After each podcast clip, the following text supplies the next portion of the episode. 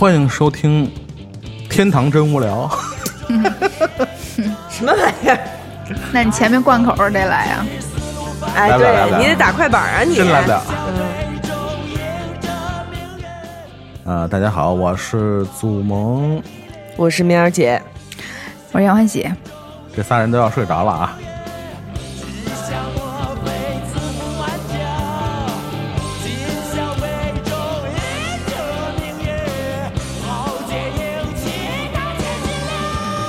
大家一听着这个开场曲，应该就知道今天我们这一期节目想要说的中国摇滚是什么了。嗯，这一曲应该，啊啊，你说这一曲会不会也有一些年龄限制？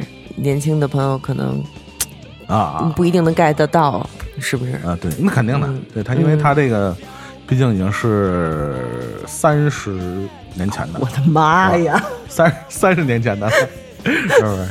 我的天！你你你小时候听的，我小时候听的真是，我小时候第一次听这个的时候，我完全不能接受。嗯嗯，嗯，你你这么想嗯，你父母小时候听的，你换算一下，你那种感觉，嗯对吧？嗯嗯嗯，他们小时候听的什么？花儿为什么那样红？嗯对吧？类似这种，嗯送战友，送战友可能还是往后面的，是吧？英雄儿女可能是，嗯差不多，嗯大概那个十几二十岁时候听的那样的音乐嗯，嗯嗯很很正常。嗯就现在听我们节目的很多朋友，可能就是呃，第一个可能不熟悉，啊嗯再有一个可能没有那么强的一个共鸣，嗯对吧？这都是一个非常好理解的，就是这就是代沟嘛，对吧？嗯嗯嗯，所以我们为什么要放这歌啊？去理解理解，是是是是，去理解理解。硬硬让人家理解，对，但是啊，但是我要我要说但是了啊，我要那个我要 Q Q 流程了，好吗？但是我们今天要说的这个电影叫做《长安三万里》，这一部电影所表现出来的精神，以及这个电影整个给人的这个这个气质、这个感觉，实际上是不需要费多少劲去理解的，在各呃就是在各个年龄段而言。都不太需要特别的费劲去理解，就是他是？他是真正做到了所谓的雅俗共赏。因为九年制义务教育还在，对，所以我看完我我这个电影我看两遍，我第一遍看完的时候，我发了一个朋友圈，我就说，就是这部电影，只要你上过小学，你就都一定会对它有感觉的。对，然后 PTSD，对对，PTSD 还行，讨厌，有感觉对，就是你一定会对他有感觉，尤其是比如说像我们这个，我不知道啊，就是像我啊，我就不说不不代表别人了，比如说像我就是。很多诗句他已经淡忘了，在我的脑海里。尤其是我是一个不记人名的人，就是很多诗句我很熟悉，但是我记不住这个写他的人到底是谁。虽然这很不应该，但是我确实就不记记外国人名吗？我就是不记人名儿。是人就不记是吧？对，就是人名我就记不住。你说这诗句说出来，我叭叭叭可能跟着念下去，但是这是作者是谁？唐王维、唐杜甫、唐李，我记不住这个，你知道吗？对，然后但是呢，就是当我看到这部电影的时候，就这个东西就从从内心深处、从肚子里头就出来了，就是哇哇的就上头了，就是他真的会给你感给你这个感觉。所以我是这，所以我就是看完了以后，就是强烈的要求，想要录一期关于这一部电影的节目。嗯我们先来听一下啊，这部电影的一个华彩的片段啊。君不见，黄河之水天上来，奔流到海不复回。君不见，高堂明镜悲白发，朝如青丝暮成雪。人生得意须尽欢，莫使金樽空对月。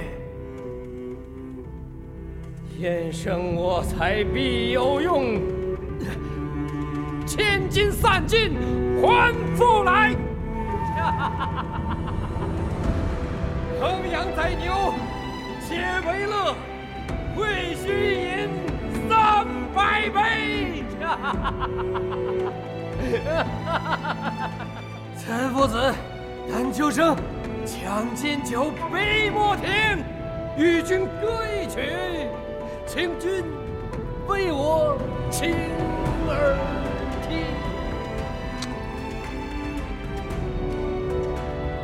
钟鼓馔玉不足贵，但愿长醉不复醒。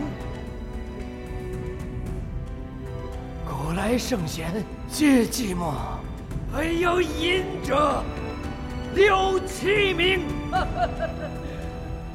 陈王昔时宴平乐，斗酒十千恣欢谑。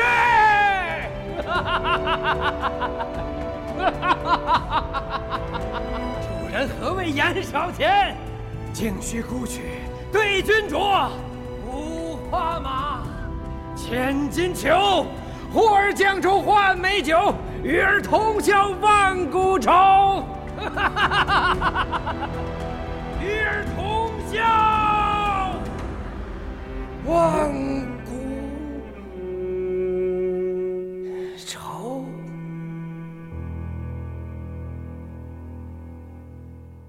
我不知道为什么听那声特别老想起周一围的声儿，特别像周一围。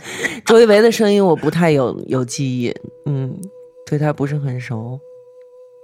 人家本身配的挺好的，然后你一说周一围，就只能想到周一围就各种装逼，然后就那种装的，就是就是纯装的，就是的那种感觉。你们这就是偏见，我跟你讲。要说到这个，其实这一部电影真的是非常要感谢这几位非常优秀的配音演员。因为我看这个电影的时候，实际上我一直在担心这一段。对对，我，我看这个之前，我纯担心所有的配音，就因为追光的配音我一直都很不喜欢。哦就是吗对，就是、就觉得，当然追光的我也看的不全了，嗯然后只是因为。白蛇缘起嗯看过两三遍，就是工作原因什么的，所以我就觉得特别动画感，所以就很难让我。我觉得就是对我自己来说，呃，中国动画如果我会有门槛，对我来说有门槛或者有壁垒，不爱看的原因嗯。就是配音特别奇怪，嗯，就是嗯。他又想要去呃有一些。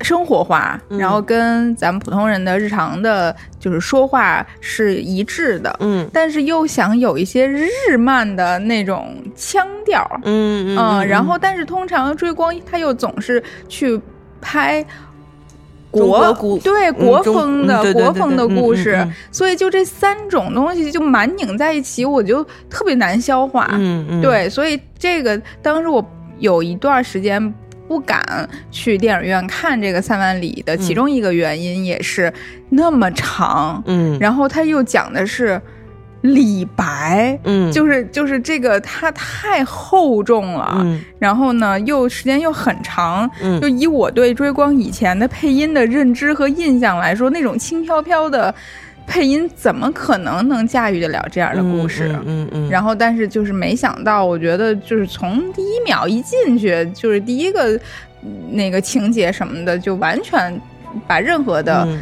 担心都打消了。嗯。呃然后完全，我觉得百分之九十九都没有因为配音出戏嗯。而让我就是会跳出来，嗯或者会就是就就是这样一下，没有，嗯，做的都很好。确实，对，尤其是这一段儿，刚才的这一段儿《将进酒》，然后以及青年高适 稍微有一点小口吃那个阶段的嗯那个配音，我觉得这这两个处理的是非常好。你像刚才这一段儿吧，实际上我觉得还是要结合大屏幕视频服用对对对对对对对对，纯听的话，我觉得在有一些断句、一些语气上，还是有一点儿不是做作吧，但是会怪怪的，呃有一点点嗯嗯嗯奇怪，但是不是他的问题了。我觉得确实应该是李白的问题。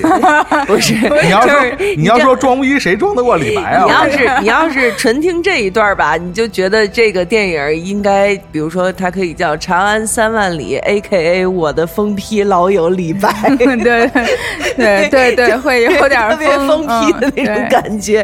但是你要是结合这个长达两两小时四十八分钟的电影，你真的就是全神贯注的看下来，在这一个华彩乐章，哇，真的就是。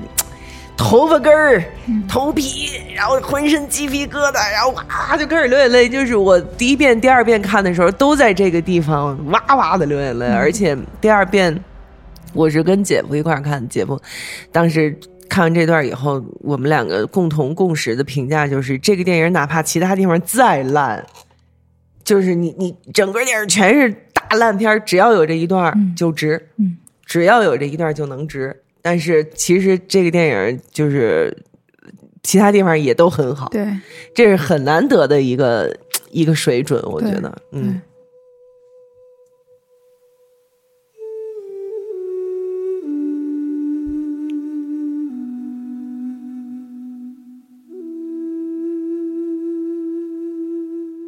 关于这个呃《长安三万里》啊，这部这个长篇动画电影是吧？呃，其实我觉得，就最近啊，在这个电影的这个，尤其是国产电影的这个宣传和推广上啊，大多数的这个公众号啊，其实还挺那个。是吧？挺怎么说呢？嗯嗯，咱咱也不知道是出于一个什么立场啊，就是大家太多的千篇一律的呃夸奖了，我是觉得是有一点儿需要听一些这个反面的意见啊。我说，其实说一个反面意见、啊，你说，呃，第一个，我看完这个片子的时候，我的一个第一的感觉啊，其实还是多多少少有一点怎么讲，嗯、就像原来这个那个那个芒芒果卫视拍过一个就是综艺，嗯，你们看过没有？我记得没什么美好年华研习社，没有没看过是吧？太偏门了，这什么玩意儿？你你没看过就说偏门儿，真是对吧？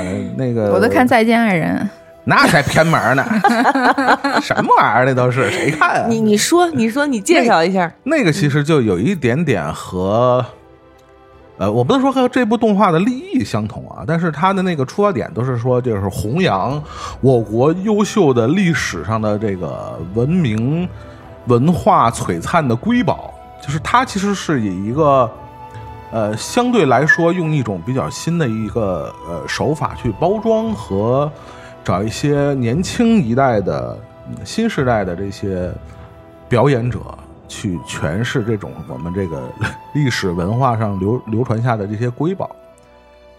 其实有一点点那个呃那个主主旋律的这个味道，当然不是说主旋律不好啊，但是这个呃确实有一点把这个呃就是古诗词的这个用法，我是觉得还是有一点点这个生硬，有一点生硬，就是太像。》，要求太太像春晚了。你是说在这个电影里吗？有有一点，有一点，有点那个调调，就是多多少少还是有一，点。我只是在他最后出字幕那块儿，或者是他的有一个主题升华呀，就是就觉得会像春晚里的其中一个节目，但是我不觉得这有什么不好，也不觉得这有什么不对，然后就是甚至。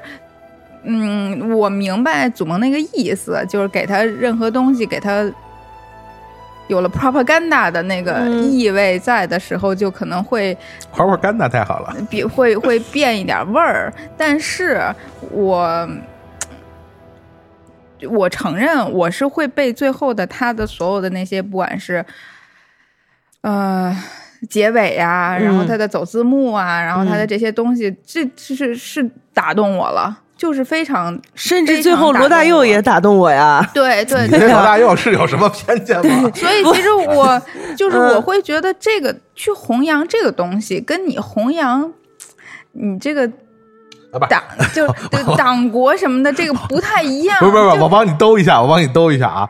呃，弘扬什么内容倒呃是其次，我是在帮你兜，什么叫你帮我兜 不是不是啊？，我觉得你要你要跑偏啊！但是我我再强调一下我刚才说的意思，就是就像我们大家，因为可能从小我们也受到这样的美美学的影响啊，比如从小到大，比如说那个学校开个什么联欢晚会啊，最容易出的节目是什么？诗朗诵啊，对吧？诗朗诵啊，这种东西，因为我们毕竟呃这么多代人都受过这样的影响，呃，其实你比如说在在各各个台的晚会上，或者在哪个形式上，呃，还是会被这种优秀的呃朗诵的表现所打动，对吧？现在可我们还是这样，就说出现一个这样的节目，我们还是会被打动。但是我觉得还是多多少少诗朗诵这个形式，多多少少还是让大家觉得有点陈旧，我或者说呃。陈陈腐这个词儿可能不太好啊、我觉得是这样子，就是因为你们刚才所提到的这些，比如说，诶，小学时候的诗朗诵表演，或者舞台表演里面的诗朗诵表演呢，它是一个突然插入的这样的一个东西。它只是为了表演，他只是为了表演，所以呢，而且呢，他朗诵的这些诗歌诗句，可能也是我们从小就耳熟能详，就 PTSD 的那种，对。对，然后你就回家啊，又来了，就是这所以种，嗯，其实刚才咱们一开头就说，为什么这部电影能够雅俗共赏？嗯祖萌说了，因为九年义务教育什么什么的，所以这个东西它是嵌入到这个 DNA 里头的，对，这个是嗯就是你这国家就这样嘛，对它就是让一年级小孩你都得会背，对所以这个东西它是一个现实。对然后呢，我们所以我甚至会觉得这个东西跟。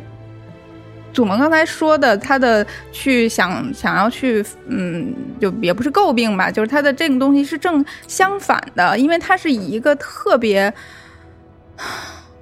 好接受，而不是说从小叫你给我背，然后你去那个呃背完了之后，然后你去表演，你、嗯。因为你要知道，在舞台上那些表演诗朗诵的小孩们，嗯。有多少真正明白他什么意思、对，了，我马上就要说这个，我就是想说这句话，就是这个电影之所以能够让我们觉得这么好接受，嗯，这么的这个优美，就是因为他的主创人员是真的吃透了这些词儿，而且非常尊重又明白，对，没错对，它每一个每一首诗每一个诗句出现的这个点，都是一个非常恰当的时机和情绪。对，对，而且呢，基本上他们在这些诗歌诗句出现的这个他所设置的这个时间段也，也正好就是。那个人在当时的那个情形下写出来的，而且我觉得他们是非常克制的，他们非常的有有有取舍。首先，除了《将进酒》和那个鹳雀楼呃不是黄鹤楼以外，其他的诗句几乎是没有整首出现。对，都拽拽两句，拽两句，作为他的平时说话的一部分。没错，对，然后呢，甚至 就是我甚至觉得，就是汪伦送李白的那一段也，挺逗的，对，一句都没说。就类似是个那种彩蛋，一个梗，对就是你上过小学吗，你还记得不？然后这儿给你来一个，但是如果你要忘了，你可能也也不知道他在说啥。对，但是你你当时你就看到汪伦送李白，李白在船上挥手的时候，你脑你自己脑子里自然就会出现了“不及汪伦送我情”，对对吧？后来我还说呢，你说为什么他这一段没有表现出来对吧嗯？你想他前两句是什么？李白乘舟将欲行，忽闻万上踏歌声。他可能真的就是不知道那踏歌到底是什么样的，啊没法没法表表现嗯所以干脆就不聊这事儿了。但是你就会觉得，哎，这还挺好玩的。所以呢，就是尤其是再说回这《将进酒》这一段儿，它整个的这个画面，整个的视觉效果。就是他完完全全的理解了这首诗和李白这个人，谪仙人到底是怎么回事？你看他就是。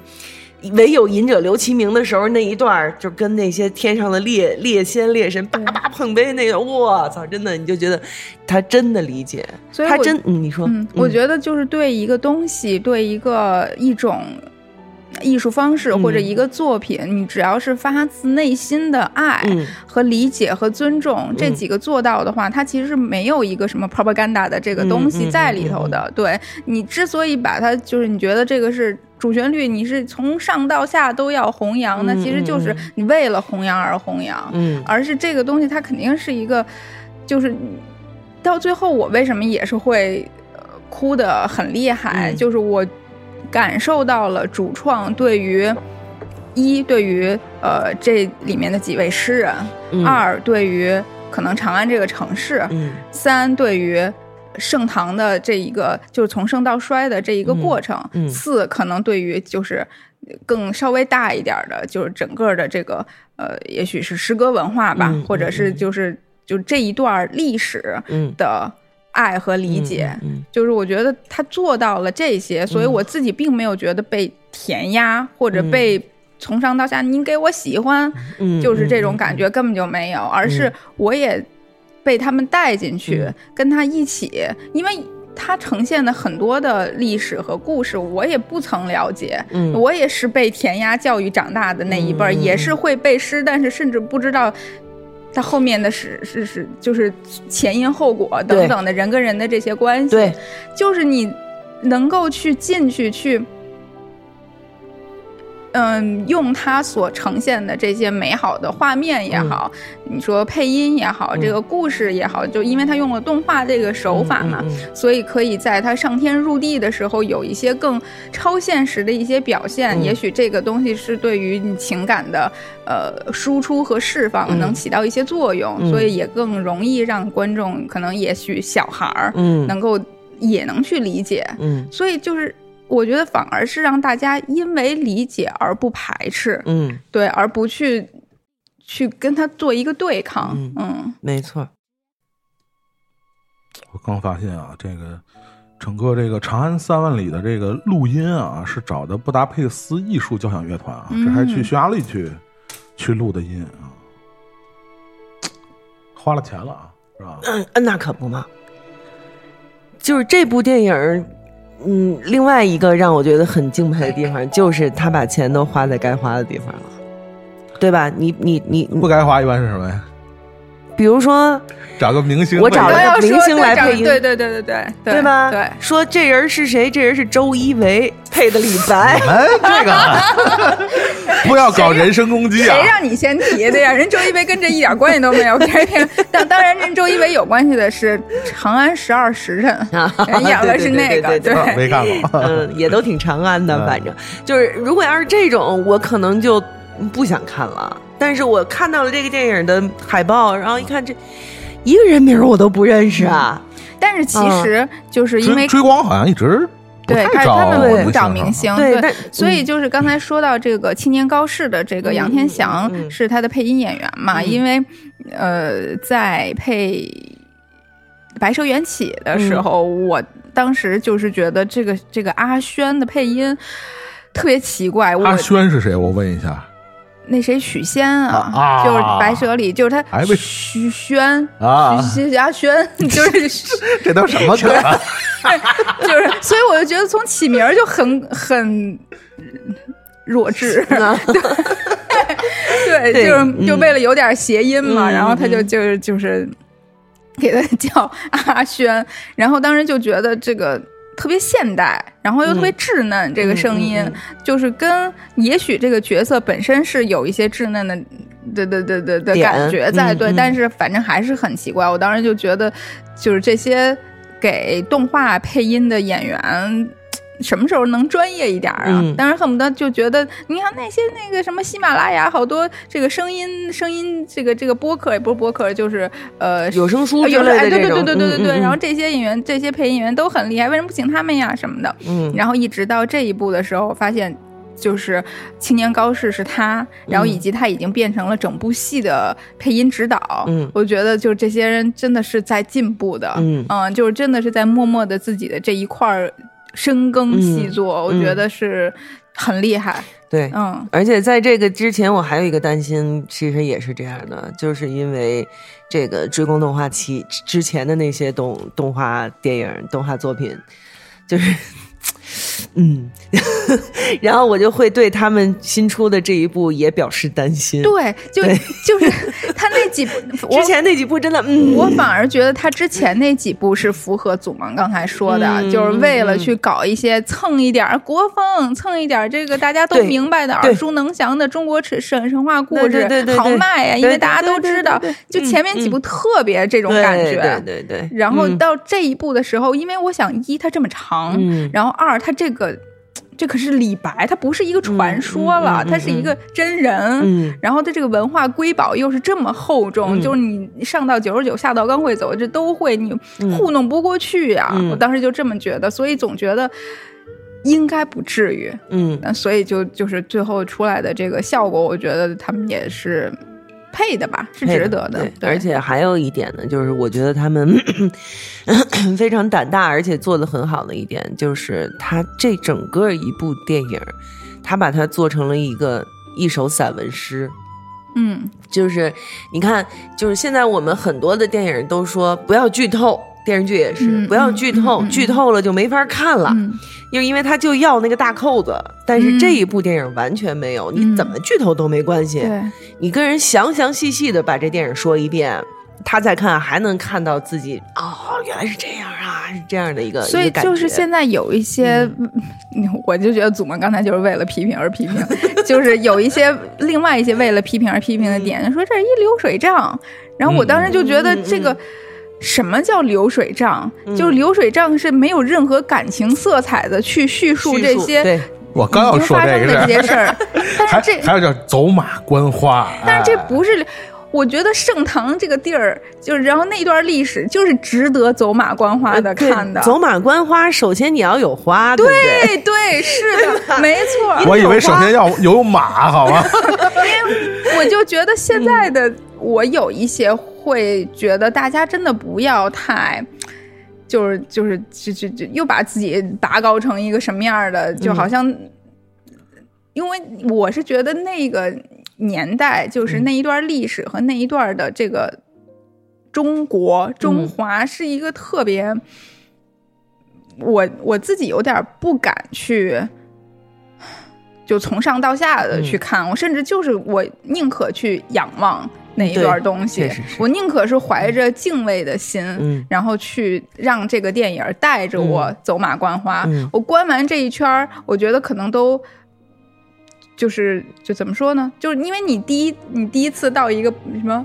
文明古国，其他国家去旅游，你第一次去，你一定是要走马观花的，嗯嗯嗯对，因为你还不配去深的去去去评判、分析、挖掘，对对对对对对对，是的，是。而且呢，就是实际上，那个比如说像这里面提到的很多情节，实际上也是虚构的，嗯，但是我们是可以理解，嗯，合理想象，合理，呃，合理想象，合理想象力的合理发挥。对，实际上你想。我我如果没记错的话啊，就是在记载里面，就是李白和高适，其实他们两个人交往的记载是较少，较少。有有一些蛛丝马迹，对，呃，现在能知道就是这俩人带着杜甫这个小迷弟一块儿流浪过一段时间，对吧？就是该溜达出去、出去玩去了。然后呢，这个高适跟李白在政见上发生不和，两个人就是成为了政敌，也是有这么一个记载。然后包括杜甫就是李李白小迷弟，这就不用说了，这就是非常多的一些那个。然后呢，这个我你因为这这个时候我就想。就是我我我们来批评一下我们的这个应试教育，嗯就是我们在小学、中学的时候，只要你背，对对吧？对，朝辞白帝彩云间，嗯千里江陵一日还，是吧？对这个《将进酒，杯莫停》，岑夫子、丹丘，岑夫子和丹丘生是谁啊？你也没告诉过我，人那时候甚至不知道这个是人名儿，对对，甚至你不知道这人是人名儿，嗯对吧？然后呢，李白到底是一个什么人？嗯，实际上，你在小学和中学的时候，你只知道他是一个唐唐代的大诗诗人但是实际上对、嗯。没了。嗯，然后呢，慢慢慢慢，你长大以后，你从各种各样的渠道，你才能嗯拼凑出来啊哦，诗仙，他爱喝酒，对他有点风流倜傥，对但是也仅此而已。他还是个剑客，嗯。他还这个就是怎么说来着？三不杀一人，十里不留行什么的，就是他还是一这样的，就是文武双全，文武双全。嗯。然后呢，我呢是因为就是大学的时候选修的，就是有一个呃李，就是专门研究李白的老师给我们讲过，哦，就是所以我我会觉得在这个电影里面有几个地方的处理实际上是很到位的，嗯比如说他在被这个贬斥了以后。他写他写的诗送给贵妃，贵妃并不喜欢。嗯云想衣裳花想容，春风拂槛露华浓。嗯呃贵妃并不喜欢、嗯啊。然后呢，这个他给高力士提靴子，高力士也没有太提拔他，就是嗯我们老师当时给他了一个呃定位，就是他也是一个大官儿迷。哦，是吗？实际上，他也、哦你你看，他为了他为了去做到这个地方，他可以去昧着良心啊，对对对，对吧去去去给什么达官贵人去那个啥，嗯最后他才能说出“安能摧眉折腰事权贵”呢。对对，只不过就是那那路，我操，我实在是走不通了，算了，老子不干了。嗯，但是呢，我们老师就说他非常，呃，就是非常难得一点是什么？他很坦荡。嗯我想要去做这件事情，我想要当官，我想要去实现我的抱负，我就是我就要去，嗯。我就要去做。然后呢，做做不了，做不了，做不了吧？嗯老子出道了，我的老子对。出道出道 出道。还行，老子老当艺人。信信就是上上道家，我去修仙去。是嗯。就是他给他给他一个定位，他给他一句话，我觉得说的特别对，叫做“敢于绝望”。嗯。就是我原来有希望，但是呢，我发现这事儿不行了，我就绝了这个望，嗯敢于绝望。我觉得这就是形容李白这一辈子就是最好的一个形容词。所以在最后“轻舟已过万重山”这四个字儿出来的时候，才会有这么大的力量。没错因为在背的时候，你就觉得就是一个景儿没错，啊，你就是中国大好河山，但是你有了人，嗯有了人的经历，然后有了人他跌宕起伏的这个嗯生命的历程，嗯然后你再去结合“轻舟已过万重山”，整个的这个力量非常大。对。然后我那会儿看这个影评，因为当时你记得这个画面里头是轻舟已过万重山时，候他把那棍儿给扔了。对对对对对对，其实这我当时看这个电影的时候，我没有理解到这一点。我还 当时我的第一个反应就是这棍儿扔了，他怎么接着划船呢？什么的？但是后来我看到一个影评说，就是他已经不需要这个东西，嗯对他轻舟已过万重山了他不再需要这个东西。对。我突然间哦哦，这个这个处理还真的是很好。要是这么说的话，这也是我觉得可能是一是动画这个形式，然后嗯二是这个，呃，就现在咱咱们画成了这样，或者是嗯拍成了这样，就是有一个虚实相间的这样的一个画风和他的故事讲述的方法，嗯。也特别符合咱们现代人对于。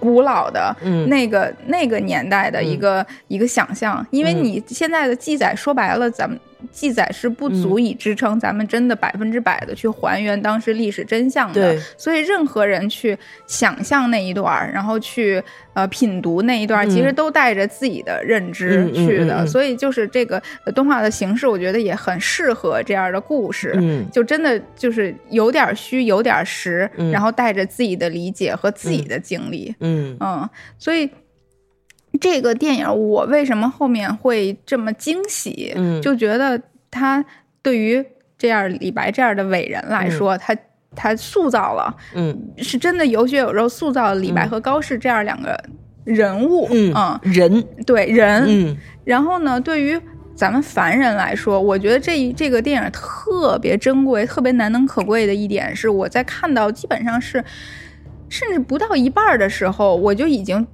在里面找到了很多自己的，就是就是这个凡人嗯的东西。嗯就是凡人，我们每一个人，普通人，嗯你可能是这个年代，可能是那个年代，然后可能这个国家那个国家，就是就任何一个凡人，他这一生都会经历这些。你可能有嗯，政治环境啊，嗯就是这个周周遭的这些动荡，嗯然后你会有呃跟嗯自己、呃好朋友的一个相识，然后嗯。相遇，到后面可能有一些分相恋。分歧滚 咱们说说这个高适和李白的激情吧。有一些那个嗯、分歧，然后到离开，然后到重遇，然后可能互相有的时候甚至不不是理理解，但是因为、嗯嗯呃年龄也好，经历也好，有一些释然，嗯。就是所有的这个呃，然后包括他各自自己的这个发展的轨迹，就是其实跟每一个人的这一生都是非常契合的。嗯就你抛开他是伟人，但是他经历的所有这些东西，咱们每一个人这辈子都是要经历的，的所以对这个的启发也很大。嗯所以我就觉得这样这样一部动画电影承载了很多很多东西。嗯，对，而且就像我接着祖萌刚才那句话说，高适和李白之间的关系，我觉得 这个电影也是非常难得的一点，就是他并没有把它塑造成激情，就是两个男人之间非常珍贵的友谊。嗯，我觉得这个这个在现在我们喜欢用男男搞擦边儿的这个时代，确实是非常非常的难得，还是挺擦边的。一点儿也不擦边儿，好吗？我觉得这但是当时他们那个光膀子的时候，我是对啊，的一下儿，多 擦对。边不。是，关键你你你不是你你不是为他们两个的男男这个，激我是情对我是因为他是男性，对他的他对他你是为了男人的肉体，对吧？对，挖肌肉，但是他最后李白这肚子李，白对对对，李白最后那肚子也很形象，对对对嗯，哎，对，李白最后最后脱了衣服相扑的时候，那肚子哇，真的，就那一下子我也觉得嗯牛逼嗯，牛逼，他敢画成那样，他敢把它弄成那样，真牛逼。那个是大家比较熟悉的，可能呃一些书本里的他画里边有一些，就是他偏中年以后的形象，就是那个对 吧？唐朝的那那个男男女女那体型是吧，都挺啊。嗯嗯，但是我想问祖萌，因为我 他是第一个，我也有肚子，我知道看见，不用看见挡不住是吧？就是说，因为我当时要看这个之前，我跟祖萌说了，我说我要去看《长安三万里》，然后祖萌说啊，你看吧，我也就哭了几回嘛，什么的。你说说你是在哪些点哭的？被小孩气哭的，你好好说话行不行？真的，，哎呦，这一场啊，嗯都是小朋友啊，然后大家是不是当初那个《满江红》上映的时候，大家经常说那神经病说完了以后在那儿大声 朗诵《满江红》嗯那在《长安三万里》的这个现场啊，那真是哎呦，随时随地的。各种小朋友在那儿背诵，然后有几个可能那个观影比较专注的朋友啊，嗯。然后也特别不高兴，嗯。大声的喝止啊，对方的家长，天啊，场场面一度失控，我流下了两行热泪。我为什么要花时间看这样的电影？你们都是跟哪儿看的？这个，因为我在我的就是咱们的听众也有这个反馈说。小朋友会跟着背诗，你们都是在哪个电影院？因为我看两场，第一场小朋友很多的，嗯但是完全没有出现这个情况。第一场的小朋友顶多顶多就是在他们熟悉的诗词出现的时候，互相交头接耳了一下，说了两句。然后其他的时候都是非常沉浸的，非常认真在观影，甚至第一场是我跟丁张一块儿去看的嘛。比如说在《将进酒》那一段结束以后，我们俩啊鼓掌，然后小朋友就跟着我们一起鼓掌，然后片尾结束以后也跟着我们一起啊在那，就是非常沉浸，非常好。我看第二场也是，第二场虽然人不多，但是也有小朋友，全程非常安静，完全没有出现你们说的这种情况。所以在我的感官来说，这个电影就是老少咸宜、雅俗共赏，小朋友会为它深深的沉浸。我那场人没满，然后呢，嗯我觉得小孩儿得占一小半儿到一半儿的这么个比例。不是不买票吗？小孩儿嗯，对吧？小孩儿应该不买票。一米以上吗？不是？对，反正就嗯家长肯定都带着呢。对呀然后他们会，呃，他我这场的小孩儿是会中间就是他们可能没有要就是一。一直保持安静的这样的嗯认知，然后就是在比如说搞搞笑的时候会笑啊，就笑的比较大声儿，嗯然后或者呢是就是谁里头干了一个什么或者说了一个什么词儿，那嗯小孩儿可能听不懂，嗯然后说比如什么那个那个呃。五花马，千金裘，就是他可、嗯他就是可能会把自己不太明白的词儿给说出来，然后问他妈什么意思。嗯对，就是有好几次会这样，嗯但是我会比较包容了。就这种嗯情况的话，就是我也觉得是我观影体验的一部分。嗯然后，因为他们也确实没有很大声儿，只不过离我比较近，所以我能听见他妈嗯来怎么给他解释，嗯，就是所以不会对我造成很大特别大的困扰。对，对，所以就是咱们，所以这个是按区域走的吗？你买的是学区房，好吧？我买的，我你看，我第一次是在那个，就是太阳宫不用报名那边，然后第二次就是在我们宋庄这边看的，啊，就是我就很奇怪了。那这样的就是很奇怪了。对，那你还有什么其他的体验吗？在这个说正经的，说正经的，嗯嗯嗯嗯我们刚才说的是，呃，这个观影环境，这个我们另外开一个话题啊，嗯说这个如何劝劝止对方的不文明的观影行为，但是用一个相相对来说文明的方式，嗯好吧？我们回头找一个话题，我们来聊一个这个。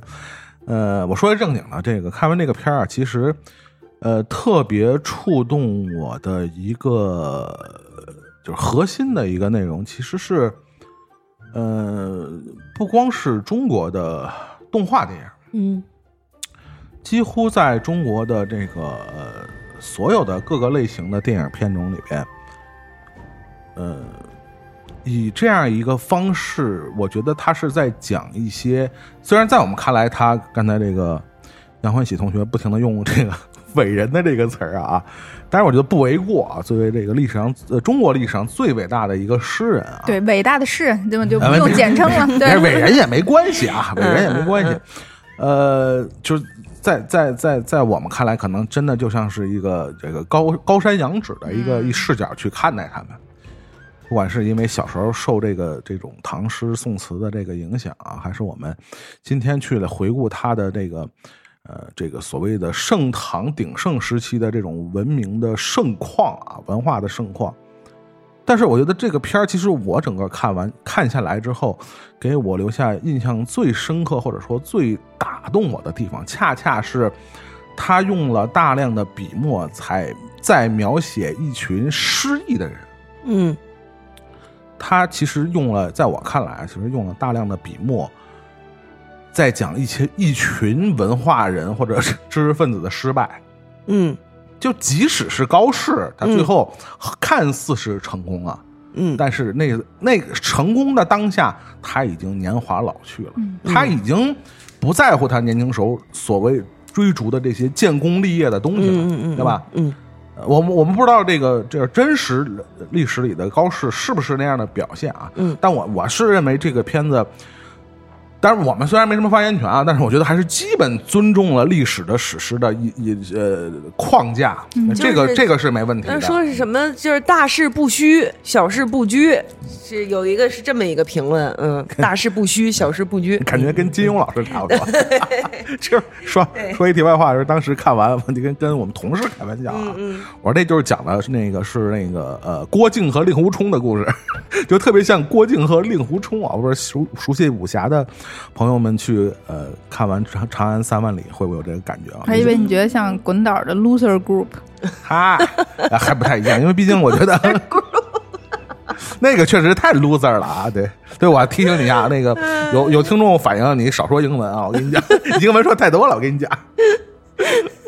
嗯，对，就是其实最触动我的这一部分，包括我，因为我没有喵姐看的多，我只看了一遍啊。虽然我是最早看的点映啊，嗯，但是我现在回味起来，就是还能久久的产生这样的回味的，或者说在荡涤心灵的这样的一个感觉的，恰恰是他用了非常重的笔墨，或者用了这么大的篇幅，在讲的并不是一个人的得意或者成功，或者当然也讲了这个文明和时代的一个由生呃由胜转败的这么一个过程。嗯，我觉得恰恰是这种底色尽悲凉的这样的东西是打动我的地方，而并不是是在讲我们哎呀，嗯这个这个这个多么强大呀，怎么怎么样，或者是多么的。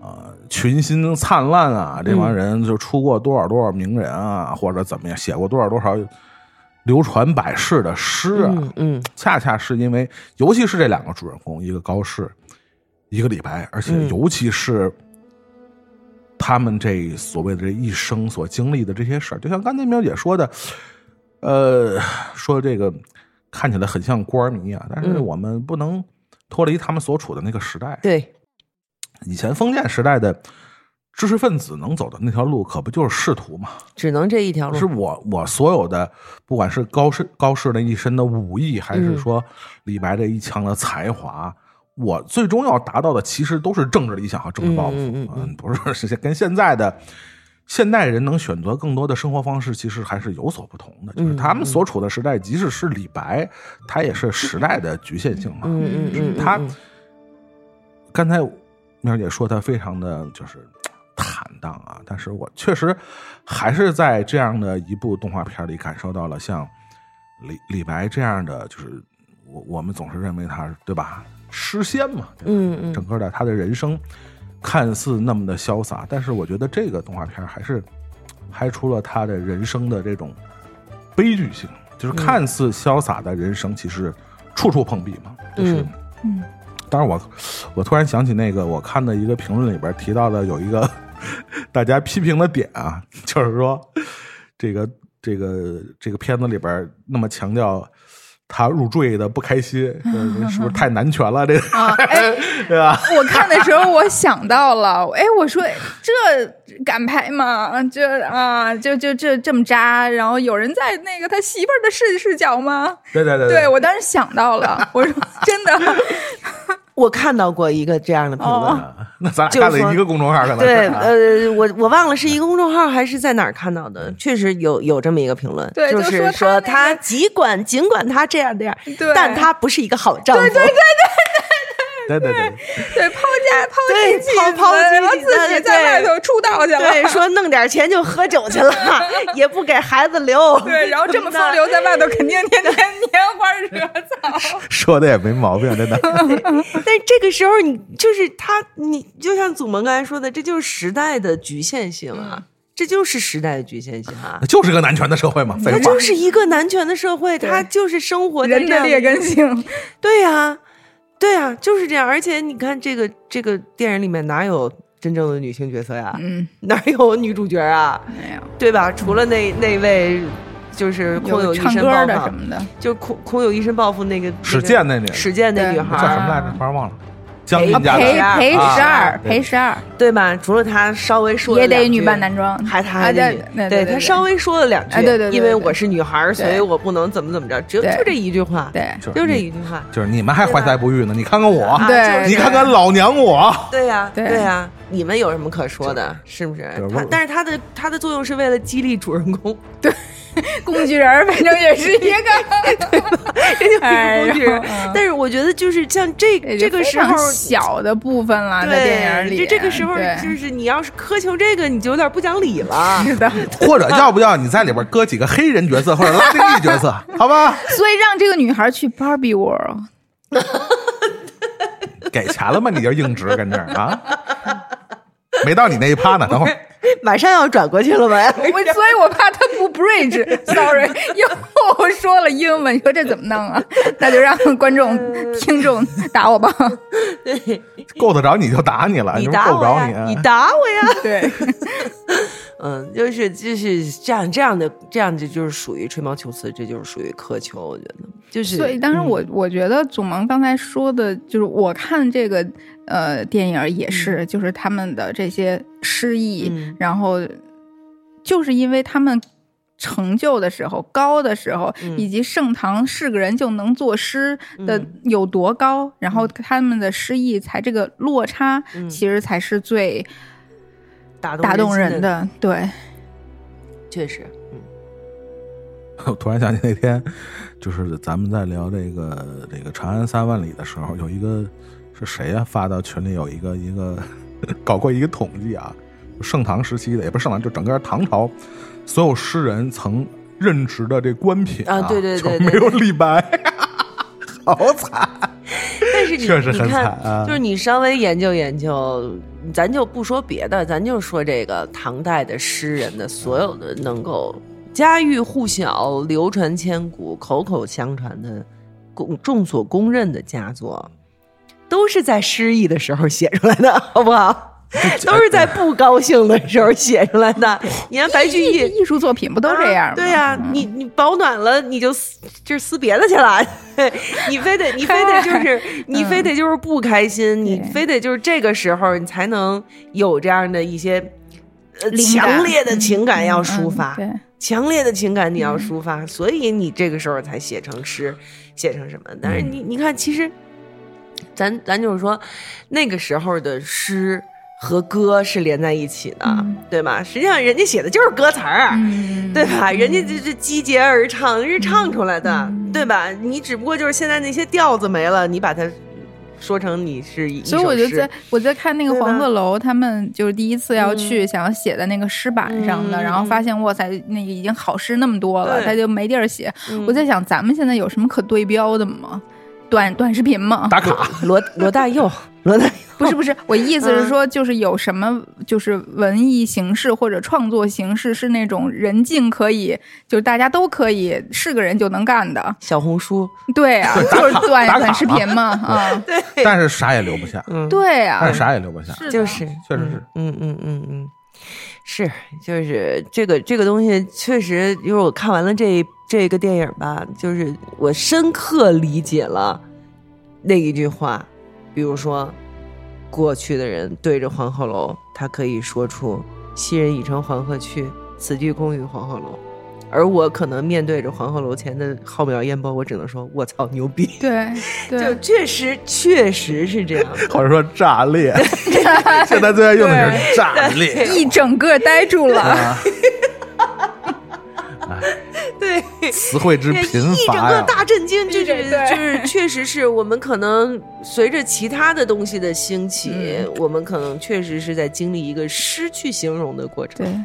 对对，这个你你科技的兴起，大脑的萎缩。对你不能说、你你你只能说这是我们有得有失，嗯，对吧？他们当时的他们为什么可以这样？因为他们没有别的事儿可干，对对对对 对，没有别的事儿可干，只能琢磨这点事儿。嗯，那就想起嗯那边有一段那个，就是呃年年年少的杜甫嗯碰着那个嗯杜甫碰着那个高顺，嗯 杜甫那小孩就说说特别苦恼，说我的字儿写的不好。嗯我心说你们他妈还写的不好？你看跟现代人过这几千年以后，你看现代人那个字儿是吧？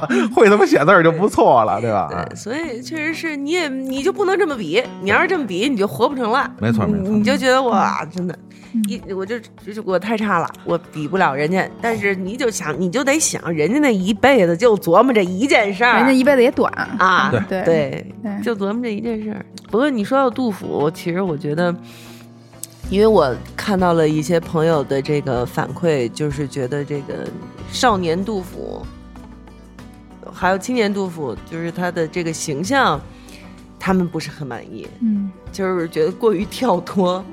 嗯，对，过于跳脱。但是呢，实际上我是咱们电影圈吧，有一个朋友就是呃转发过一个就是对这个杜甫的形象的设计者的采访。嗯，杜甫形象的设计者就说，因为杜甫的中年晚年实在是太惨了，就是过于的惨了，所以呢，我想给他一个快乐的童年。嗯，呃，然后我就觉得哇，你真是个好人，你人还怪好嘞。但是我确实，我确实 get 到这一点了，就是在看电影的时候，我是 get 到他的这一点。用意能，理解他的用意，能理解他的嗯用意，就是他在年少青年的时候是这么意气风发。我是以为是作为动画来说，里面总会有一些就是那个。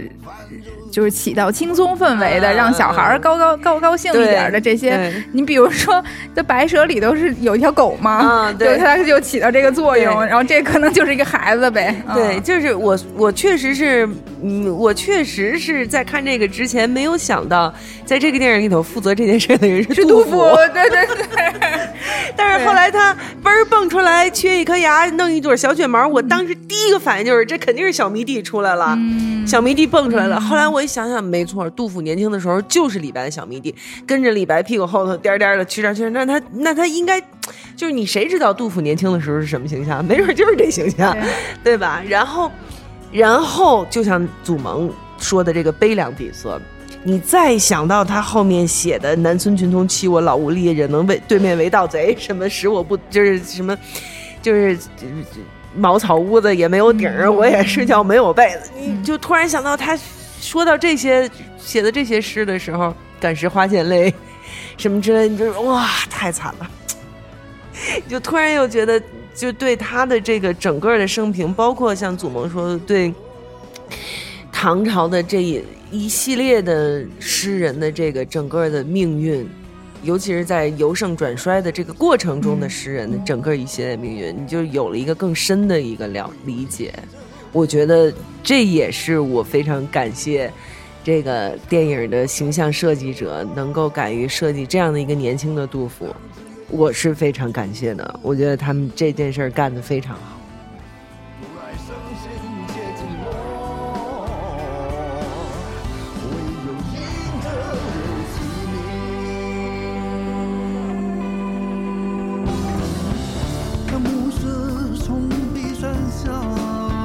最后还想说一句，就是就像咱们在研究一呃多少年前的唐宋的时候是一样的。我觉得多少年之后，一千年之后，如果有人来研究我们现在这个朝代，可能他们真的会会提到李宗盛，会提到罗大佑，会提到林夕，会提到。但是你不能提，他们会提到林夕，但是你不能提。我为什么不能提？是吧？会提到崔健，崔健，对，会提到躯干老师，会提到躯干。对，啊，没事儿，那我不，对我不问了。对我突然想起来了，对，然后就是这些。不光是不记人名，我发现。对我还不记事儿。你这样的人，生活在现在有生命危险。我跟你讲。对，就是这些人可能还能。被提出来，他们写的这些词，可能那个时候，嗯，就是有的人会研究说，在这个二十世纪末、二十一世纪初的我国，出现了这样的词作者，然后他们的词可能被印在了一千年后的教科书里面，把它流传下来。比如说“越过山丘，虽然已白了头”，说全文背诵，并提炼中心思想。表现了作者的一个什么样的情绪什么的，就是你你想想，可能真没准儿，对对。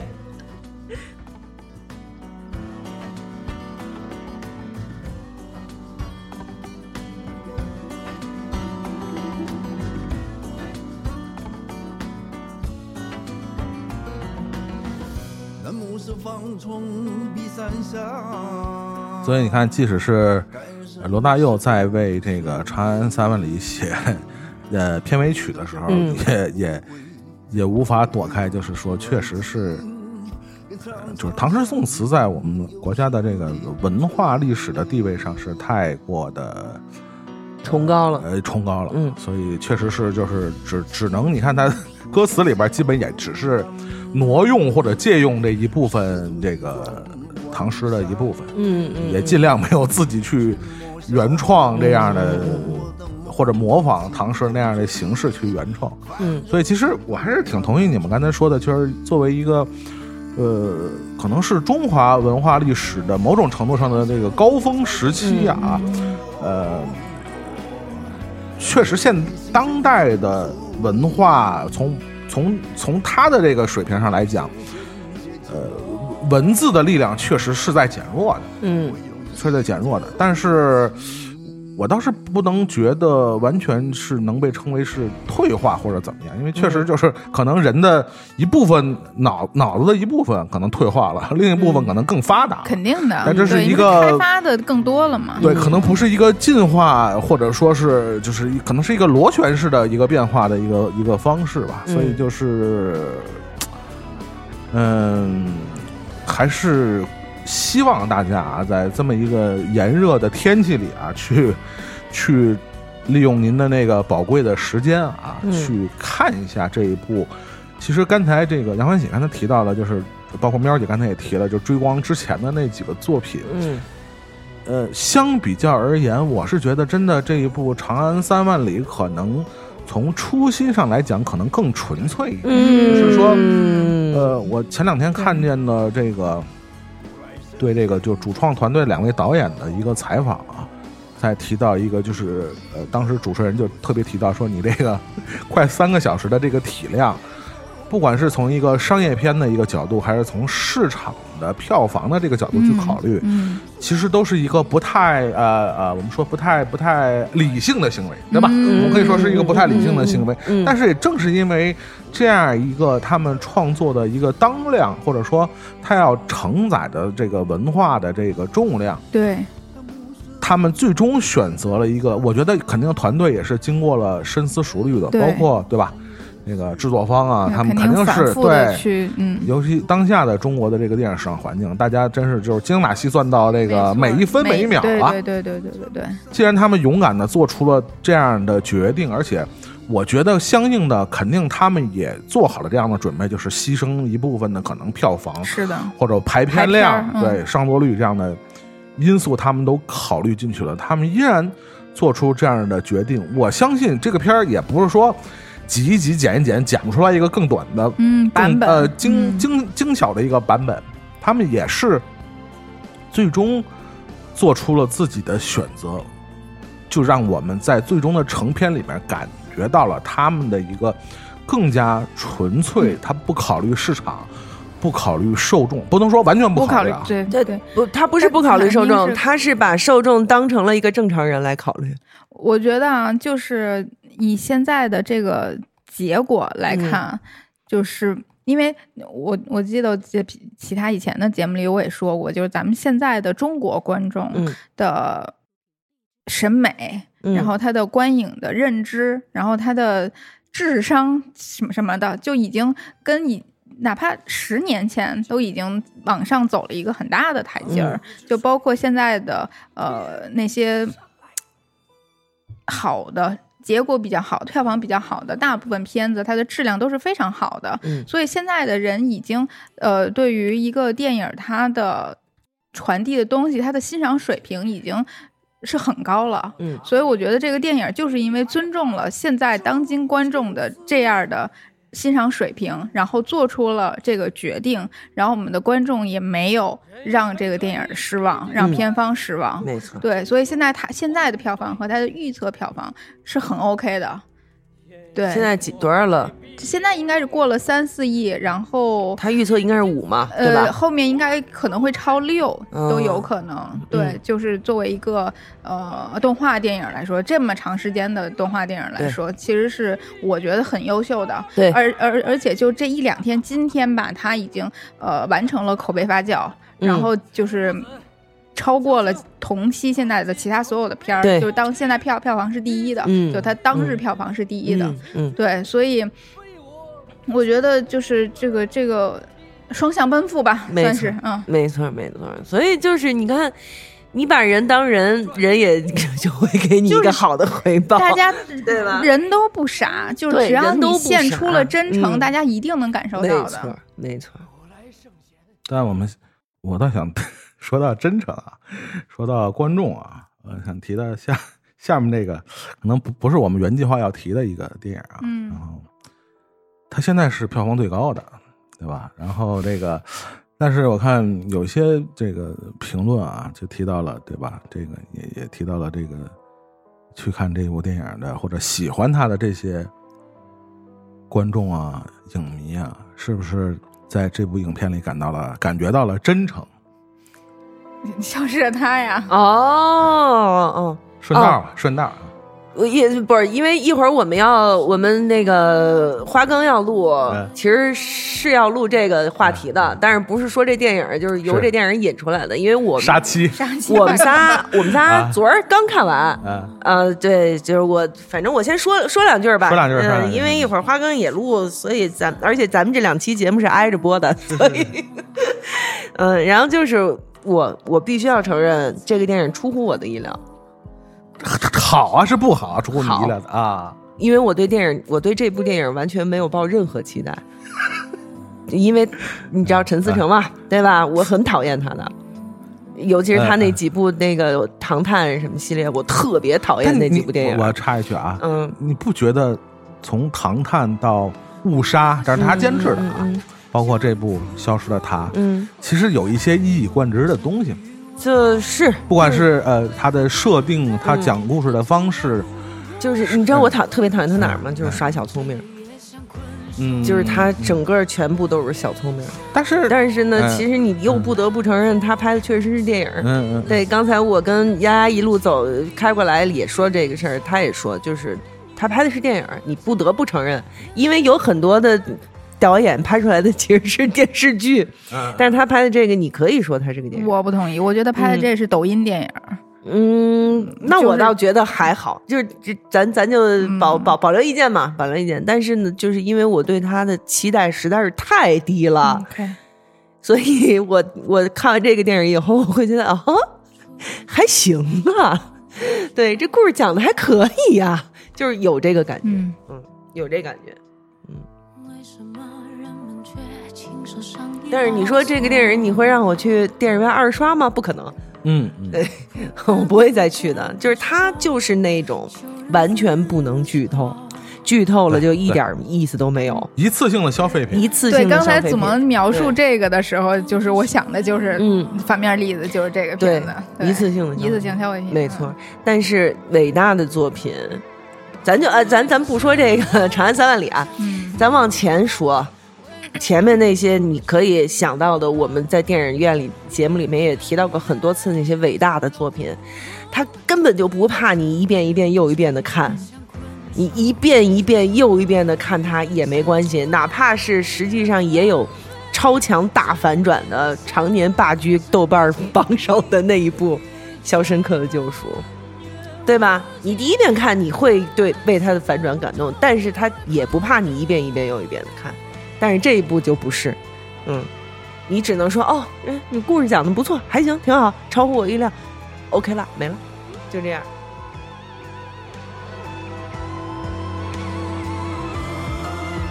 为何拥抱那么疼痛？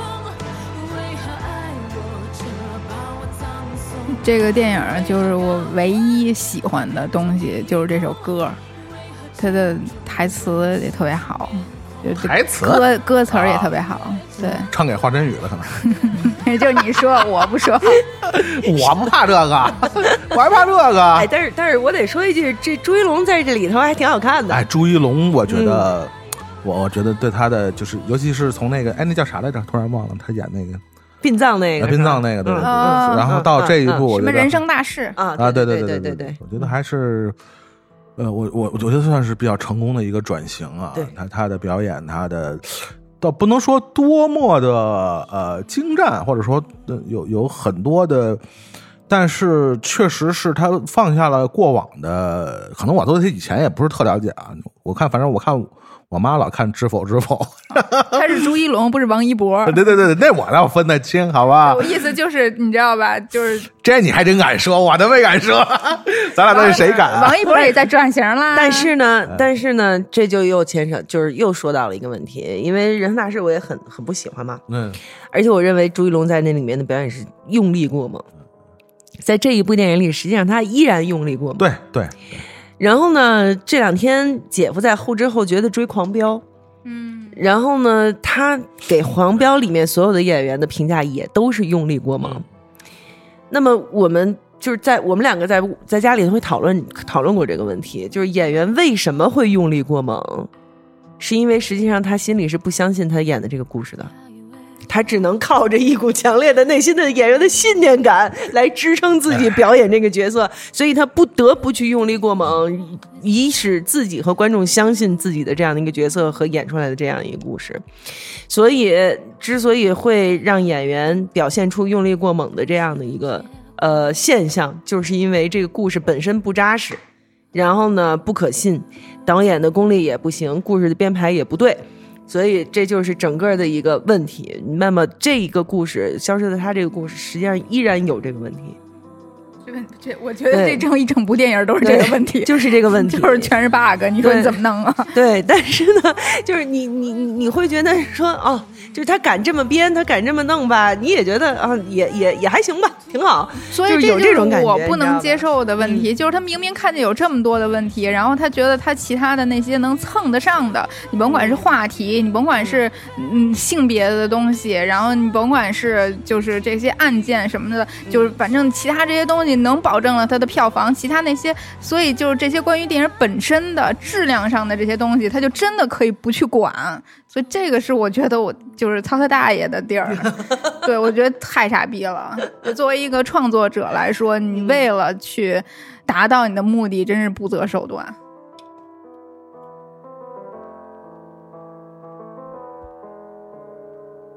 出口就在身后，只需要回头。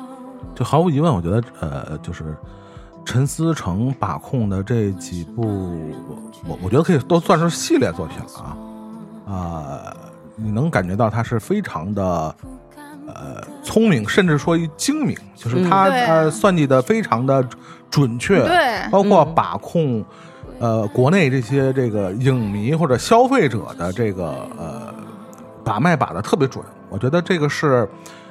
我觉得其实是值得肯定的地方，就是在国内的呃创作的，就是创作商业片的这个主创团队里边，我是希望有更多的这样的人，因为其实我们在商业片的创作领域这一块儿其实是严重缺失的。嗯就是不管是这么多年下来的，呃，电影专业教育，还是说我们整个市场在培培养或者扶植年轻一代的呃创作团队的时候，其实这一块儿都是严重缺失的。嗯否则不会有那么多北上的香港导演在把控我们。当然不是说拒绝人家香港导演来把控这些商业电影啊，但是确实是因为他们更有呃经验，在这一方面他们也更能准确把握商业片的这个创作的这个脉络。这恰恰是我们内地的这个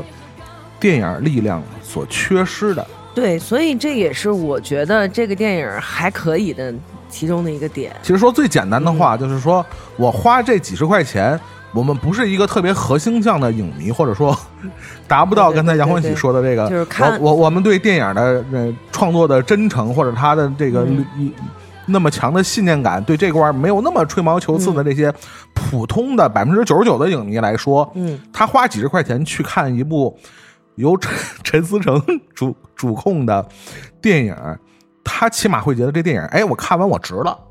他不会说产生那种就是说，这电影讲的是啥？我在我在看啥？嗯，你明白？很多艺术就是艺术理念特别强的电影导演，或者是国我们国内的一些创作力量，他容易陷入或者迷失在所谓的自我表达里边。对他觉得啊，我要说的是一个多么多么什么的话题，或者我要传达的一个，但是很多人是接受不到的，就是普通的百分之多少的影迷，他是接受不到你要让他 get 的这些点的。所以我觉得从这一点来说，呃，电影市场或者是中国的这个大多数的消费群体是需要陈思诚的。虽然听着有点啊，我我我我我觉得就是你你说的是对的，就是我们需要《长安三万里》，也确实是需要《消失的》。甚至说我们需要《长安三万里》的需求都没有需要陈思诚的需求大。那我倒不太同意，就是都要，就是都要有，因为你想，实实实实实实际上，世界各地的所有的国家的电影工业，实际上也都是这样子的嘛，有这种无脑的，有这种深刻的，工业归工业。有工业，对。但是我觉得，嗯，人在做天在看，他真好恨啊！好像他跟陈思诚有什么故事似的。我觉得话里有话啊，私下跟我们聊，好吧？就是就是，反正我我我对这个电影就是的评价就是啊，还行，出乎我意料，挺好的，嗯，这是我的评价。嗯 那个我们可以推公众号，嗯那个糖蒜广播女主播爆料，陈思诚 天在做人在看，天在做天在做，人在看。天在做人，天在做啥？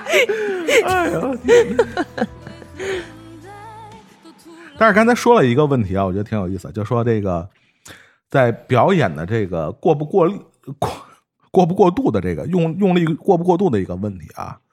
那我们下面要说的一个也是呃，跟七月份要在我们国内上映的一个呃引进的电影粉红色的电影有关。啊、有关系。嗯这里边的这个导演也好，包括他的多重身份啊，他既是编剧，也是导演，也是演员啊。嗯他恰恰是那种就是怎么演都不容易过渡的嗯，这一类演员。而且他执导的电影也都也都是非常克制的，对，是不是可以用“克制”这个词儿来形容这个导演他所演的角色以及他之前所导演的电影？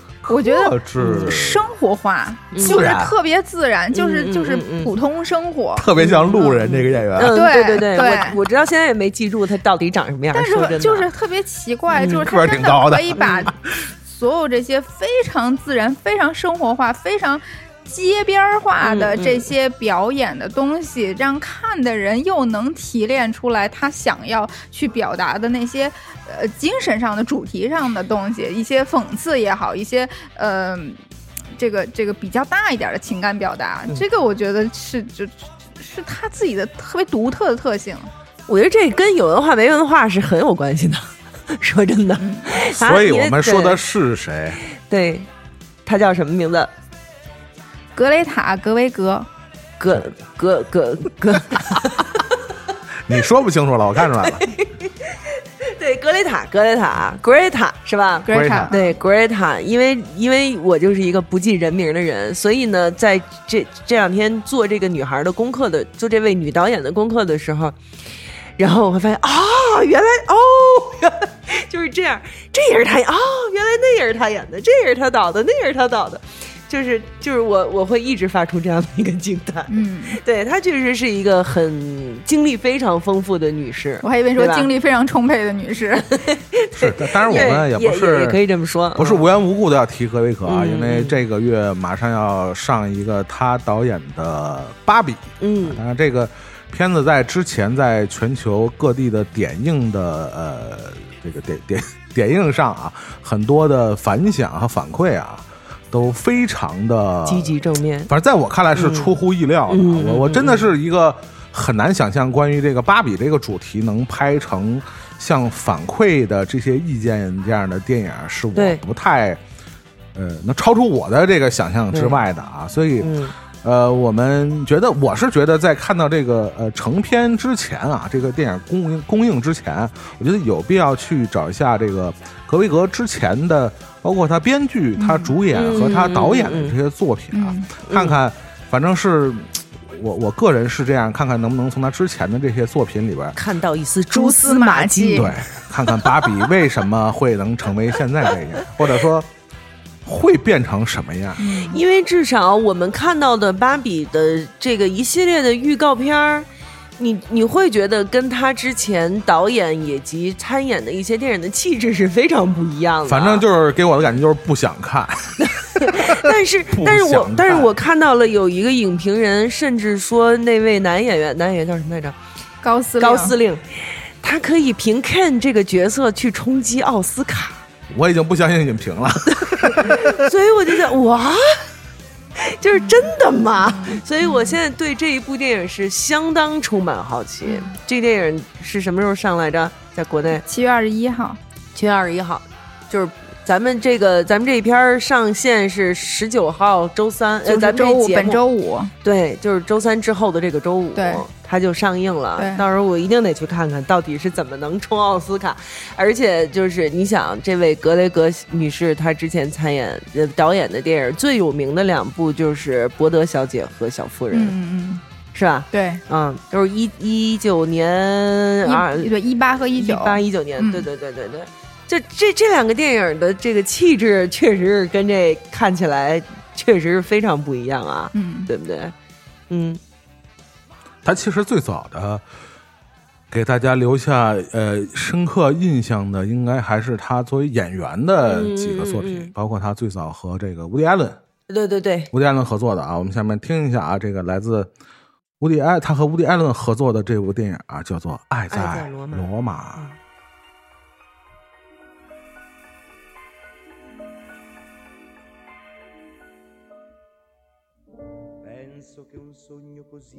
ritorni mai più. Mi dipingevo le mani e la faccia di blu. Poi d'improvviso venivo dal vento rapito e incominciavo a volare nel cielo infinito. Volare. Oh, cantare. Oh. 这个呃，埃德罗马好像是在巴塞罗那之后，应该是，嗯好像是吧？反正前后脚这两个片儿，嗯，当时这个伍迪·艾伦拍了好几个跟地名有关的，对对对对，是吧对对对这个格维格，说实话，就像其实我我的印象跟喵姐其实还挺像的啊，就是属于这种，就是你你一提这个电影啊，就是大家也都看过，嗯但他就是那属于这种形象或者定位，就是以演员的形象定位来讲，是不是那么清晰的很？不清晰的。但是我们也后来知道，他本身从出道开始，他就不是立志要当演员那么一个人。对你知道特别像谁吗？就特别像当初的马特·达蒙和大本。就他们其实刚开始去好莱坞，或者说我就是想写一个，我把我的写的剧本卖出去，嗯。有人把我的剧本拍成成片，嗯。结果就是好死不死的 当了演员，甚至成了一个超级巨星，呃巨星、明星。嗯嗯，呃，但是从这一点来说，我觉得格雷格好像又比他们俩又又不走的路又不太一样，他呢，就是他文化程度不一样。前前面 就是他的就是人生前期，其实有点像波德小姐，嗯他就跟波德小姐一样，就是嗯 Sacramento 的生人，萨就是克门托，那个萨克拉门托，我给大家翻译一下。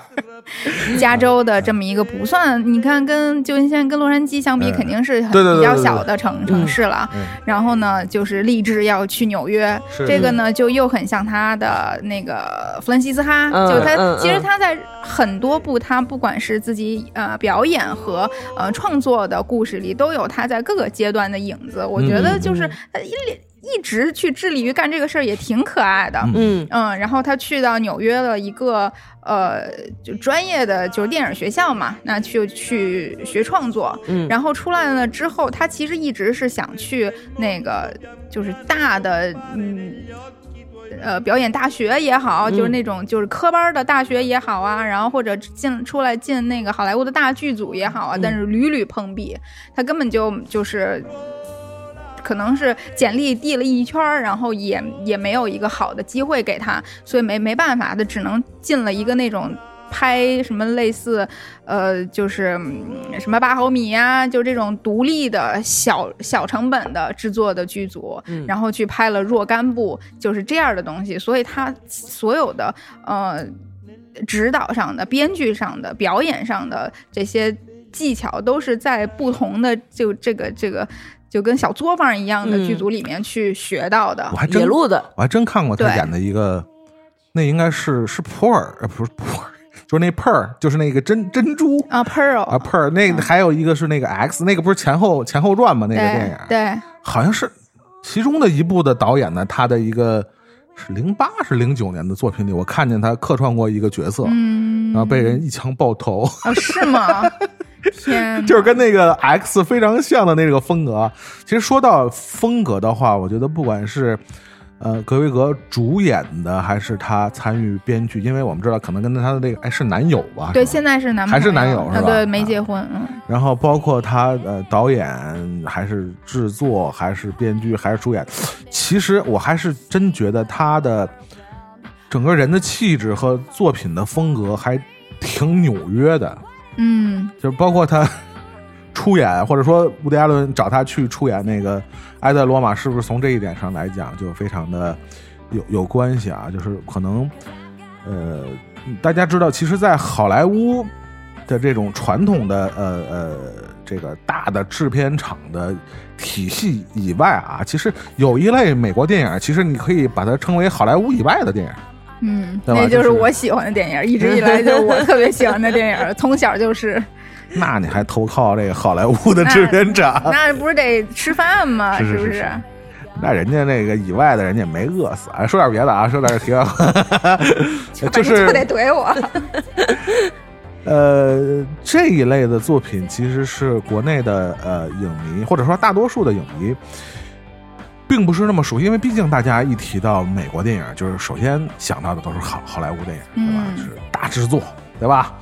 然后就是类型片，对啊这些东西。但是其实有一类的作品，其实就是嗯，它的整个的不管是叙事的方式，还是它包括它制作方式，包括它的美学诉求，都是非常的不好莱坞的。嗯嗯其中当然我们知道以，呃，我觉得伍迪·艾伦算一个比较呃旗帜鲜明的，对他已经自成一派了。呃自成一嗯派的，就所谓的这个非常重的纽约的这个味道啊，这可能我觉得格维格这一点上来讲，是不是也是跟他，因为我知道他是他本身是加州人？对，但是他是在，纽约上学，嗯后面在发家等等的。然后她男朋友也是纽约人，对布鲁克林的是吧？对，所以她的整个身上散发的就是那种非常的纽约的嗯我有一点不嗯不太一样的感觉，就是我觉得他更像他在故事里的那个嗯角色所表呈现出来的样子，就因为就是。格格维格他这个人，包括他说话呀什么的，表演和真人本身在说话的时候，就都有点那种傻大姐的那种大大咧咧的那个样儿。他不是真傻，但是呢，就因为他他 比较壮嘛，就是他嗯个儿个儿很高，嗯。然后所以他说话的时候又主要主要跟那帮女明星比的，不一样，对，对那帮女明。星太瘦了。嗯。她其实要我说就是，呃，不管是她的从他肯定骨头架子挺大的，她从形象到是她的身材来讲，其实要搁到我们这个所谓的就是正常人的标准来讲，其实就是很很正常的一个标准。嗯，嗯，但是就是因为 放在这些好莱坞女明星的这些身边，其实你包括你看那个《爱在罗马》那个电影里边，和那些好莱坞的这个女明星比，或者说和这个我们更熟悉的这些女明星比，嗯她就会显得，就我们从节目一开始说到的，就是那种路路人感，嗯，对对，或者说她就是普散发散发出那种所谓的非职业的那演员的那种气质。，对对，我觉得这也是其实是。呃，就是好莱坞以外的这种电影美学里边非常重要的感觉。你包括其实他们找，比如说那个呃呃一些这个成名的好莱坞演员去演这些电影，也会强调他们那种去掉他们那些表演痕迹的东西在。我觉得罗南就有一点儿那个感觉，就他找罗南有点像他，对。但是我说回刚才，我是觉得啊，他因为他说话有点拉娘儿，就是他就是他不是那种就是特别的表演腔。你比如说《芭比》里面，你让那个谁，呃，小丑女，因为她是澳大利亚人嘛，但是她去掉澳洲口音，然后在《芭比》里这一一口美美国腔，就是就是嘎嘎嘣脆的那种，但是。格威格说话不是那样的，他说话包括他在演戏的时候说的那个话，就也是拉年儿，所以他就这个是有点这种，嗯、有一点放松的这种感觉，这个 lay back，我有时候真的不知道用他们中文怎么说，就是就是 这这就是这种这种成 PTSD 了，我跟你说。他在表表现他这个气质的时候，其实是挺加州的，但是呢，他因为肯定是想，我觉得纽约呃是区别于好莱坞的那种更有更多的独立电影的这些编剧也好，什么也好，因为好莱坞肯定是就是他他他他他他他求路无无无门嘛，然后所以就是他反而去。找了纽约，就类似就是百老汇跟外百老汇的这两个两个区别，对，所以因为他肯定长时间从大学开始一直到现在就都在纽约，所以可能有一种融合的气质在他身上。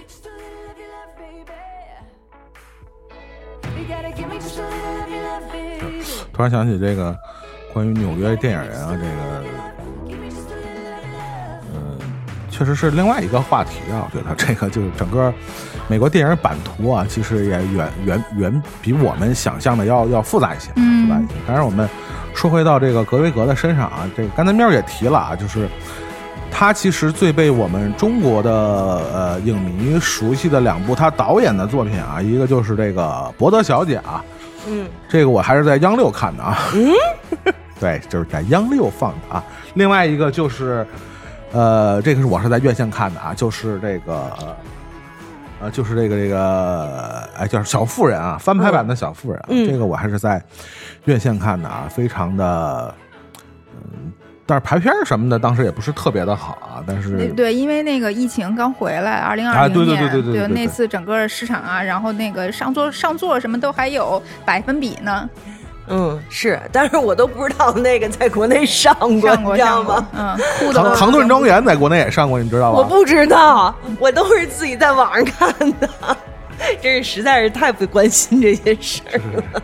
嗯，你就在宋庄上待着就挺好的。对对对对对吃喝玩乐啥的都有。对对啊对对，但是我足不出户也可以 了解到很多东西，只要有你们跟我说就行。坐地便知天下事啊！是是是是是，嗯但确实就是博德小姐给我们的那种所谓的，呃，独立电影的这种感觉，或者是作者向电影的感觉，会非常的浓浓重。对对，当然，对回到这个小妇人什么的，她好像又是不太，又不太一样了。整个的，就是说，有一点会更靠近这个好莱坞的体系，毕竟是这个翻拍的，而且还是时，哎，不是古装电影啊，算是是吧？古装，这对，就有年代年代感年年代剧年代戏对，嗯我觉得就是博德小姐，因为她的嗯的成就嘛，她毕竟是有各种的奥斯卡提名，然后给了她更多的资源，然后让她可以有了很更高的成本，然后来去拍《小妇人》这样的电影。嗯但是我觉得从不管是呃独立的，那没什么钱的那些小作坊的电影，一直到呃小妇人，一直到现在的芭比，它真的就是非常一贯性的去表达的内核是没有变过的。嗯，就是它有很多的女性表达，就这个嗯女性表达，就因为我在小妇人的身上看得非常的清楚，嗯就因为嗯小妇人是跟我的预期完全不一样的一部电影就我嗯还是会以为，因为。即使在看小妇人的时候，我知道她是格维格导的，嗯然后我也嗯很喜欢伯德小姐，嗯。但是我对她没有那么强烈的感受，包括嗯她演的电影，我那个时候还没有看过太多。然后，但是小妇人给我非常大的惊喜，就是她嗯用一个那么古典的故事的嗯架子，然后去嗯表达了非常现代的女性的思想和女女性的这个呃精神。嗯嗯。嗯，所以这个其实是非常不容易的，因为小妇人的原著我是看过的嘛，是啊，就是他是充满了对女性的规训，嗯，以及在那个时代的关于好女孩的要求，对，对吧？就是以及对那个符合那个时代的十九世纪末的那个时代的这个女孩子的这个。呃，这个这个规矩呀、什么之类的，是是是是那样子的。嗯但是呢，他的这一部电影，实际上我跟欢喜的感觉是一样的。一开始也是担心的，对，就觉得就这样的故事怎么拍而已啊？嗯对而且怎么在现在这个年代，就是能够就是就是符合现在的一些审美，对对对对，对，以及这个让一些所谓的思潮，对吧？所谓的思想什么的，这确实是这。所以我所以因为这些，所以我对这个看起来粉粉嫩嫩、疯疯癫癫的芭比这个电影，我还是有期待的。所以我可嗯以很负责任的说，就是是一样的，就他还是在做他自己，他还是在一、嗯一个这么。就 IP 的痕迹如此重的嗯这个主题之下，这个大的框架之下，嗯嗯然后他依然在呃表达自己，嗯并且表达的很成功。嗯嗯，而且我还非常这个好奇的一个点，就是在芭比世界里面的 Ken。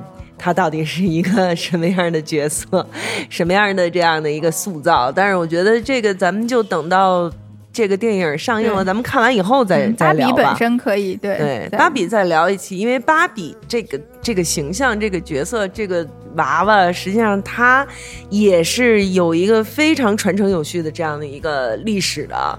最早是怎么回事？怎么出现？然后它经过了各种各样的一些，因为因为我做这生意嘛，之前我也有卖过一些娃娃呀什么的，我嗯我大概多少稍微了解过一点点。嗯然后一开始它不叫芭比，它叫什么？后来又怎么怎么怎么怎么样？嗯之类的。对，其实芭比这个娃娃，它真的不只是一个无脑的金头发的娃娃当然，当然，它确实是在各个时期被，尤其是现在被很多人看低了的一个东西。对。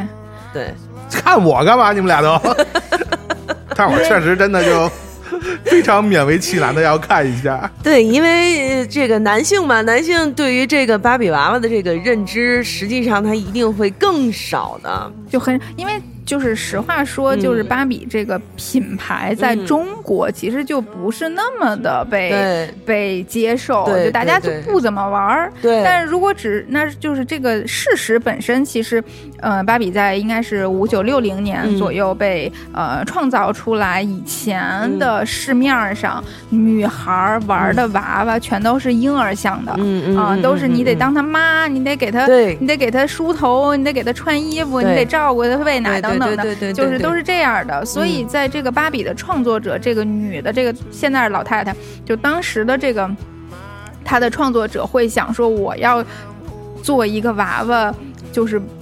不再是 baby，、嗯就不再是孩子，嗯就是是是成年人，嗯他可以有无限可能。嗯当时不是老太太，啊，对对对，他要有无限可能，嗯就他要又可以干这又可以干那个，甚至嗯比五六十年代的美国。这个世界本身女性能够做的事儿还要多对，所以它这个是承载了一个非常超前的意识嗯。和希望的，嗯对。所以这个东西在创作出来以后，然后就是一就。社会也在进步，然后这个呃品牌肯定也在进步，嗯。然后一点一点一点，然后给它了呃赋予了不同的职业也好啊，然后可能全球的范围内跟不同的设计师，然后去创造有后面有了不同的肤色，嗯。到现在有了不同的体型，嗯。啊，然后以前就是大家知道他只能穿高跟鞋嘛，嗯。它那个那个脚是下下不来的，嗯对，然后应该也是近几年一几年吧，我忘了，可能才会活动的脚踝，让他不用穿高跟鞋，穿平平底鞋，让它掉下来。对，嗯这个在就是芭比现在有的预告里，大家也能看见，是一个就是这个是一个非常是个重要的一个时刻，对对。所以就是因为它的这个背后其实是有了很。复杂的关于女性的固有形象和解放的这么一个冲突，嗯。我觉得也是给格维格创造了一个非常嗯充满空间的、呃一个条件吧，嗯。然后让他可以在这样的一个 IP 上去施展他自己的才华和他想表达的东西。也主要这个同同期同期上映的你们这个好基友啊，碟中谍嘛，不是不是，哦哦，好基哦，芭比海默芭比海默，海默海不动了，海不动了，海不进来了，可能、啊，对对，所以只能留下芭比自己独自是吧？一个人孤呃孤独孤单孤独美丽，嗯孤单美丽，对，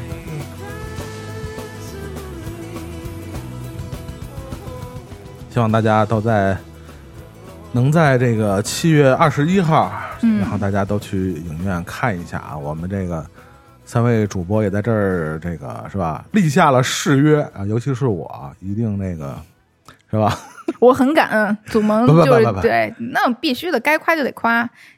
嗯，是那个一定咱们得一块儿去看，看完了以后就得那个聊聊，好好聊聊这电影。我跟你说，真没准儿祖萌看完这电影以后觉得还不错。我觉得是，嗯，嗯，我我觉得是因为他就是你你就是他当当然了，祖萌他作为这么一个很烦人的天蝎座，他一定会有我现在越怎么安利他，他到时候就越会就逆着我说的这这种，你你你今天咱们聊这《长三里》，他不是也都对没话找话了，也得说两句儿吗？对 也得批评两句儿吧。但是实际上人家其实是喜欢的，嗷嗷吗？哭在底对下，嗷嗷哭，嗷嗷哭，但是我看的对，但是对在录音的时候，我就像你这破孩子，哎，男人，就是嘴硬，对嗯，就是嘴硬。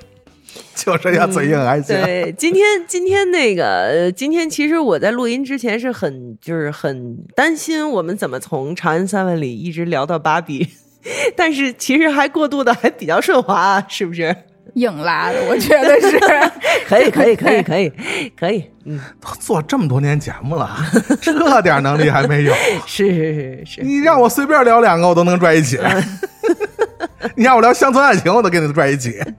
相算呃是，咱们就从这精神内核来讲吧，对 对从精神内核走，嗯今天在我们节目的最后一个环节啊，我给大家天哪！做了一个小小的，这个金曲串烧啊。我觉得，因为呃，这个月对我们来说经历了一个非常悲伤的一个消息啊，就是我们大家都非常，哎，真的是我们大家都非常热爱的一位歌手啊，哎，真的都是大家非常热爱，我都反反复强调这个事儿啊，就是就是真的，就是真的，特别招人爱的一位女歌手啊，这个 Coco 李玟啊，嗯。非常不幸，那个这个离开了我们啊，然后我们特别的用她的呃呃和影视作呃和电影作品有关的这些、呃金曲，因为她的金曲是特别多嗯啊，嗯嗯嗯，包括大家非常熟悉的那些歌啊，我没选，我特别选了。因为我们是电影节目嘛，对吧？对，这些歌非常硬硬凹，我真是醉了，总能里定语太长了，真的。这是定语之王我王。没选。行，继续说你选什么？嗯，听一下放，半天了都。对每每首歌我们大概简单的听两两首啊，两曲啊两句啊，嗯，完了就，啊，第一个跟大家分享的是来自《卧虎藏龙》啊，这也是让李玟真正意义上走向了这个国际舞台的，包括她在奥斯卡的颁奖典礼上啊，第一位，第一位这个华人的女歌手在奥斯卡上做出了精彩的现场的表演啊，嗯这是我们现在听到的来自这个《卧虎藏龙》的主题曲啊。嗯，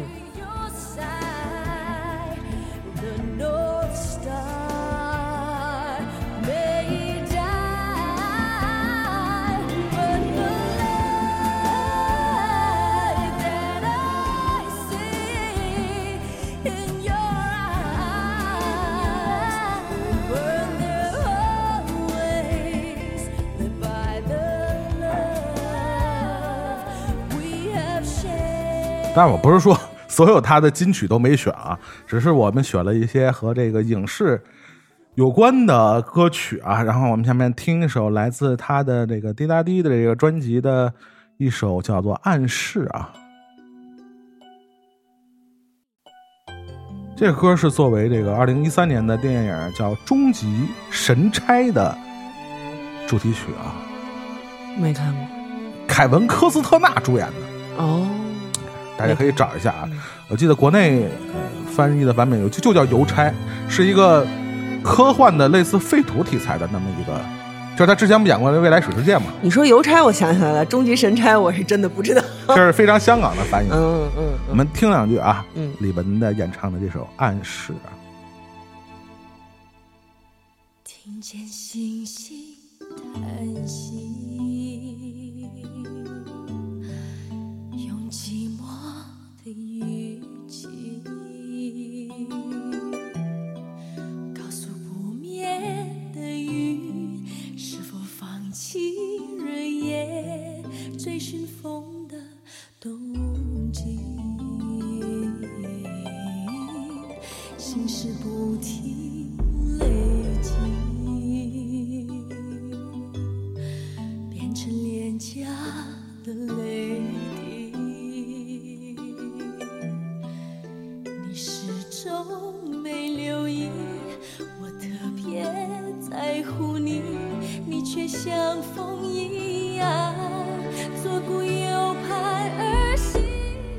们下面再听一首歌，是来自啥？你点的？我点的，我点的这是大家非常熟悉的一首啊对，最熟悉的这一首了。来自动画电影啊《宝莲灯》的插曲啊，来自李玟演唱的《想你的三百六十五天》。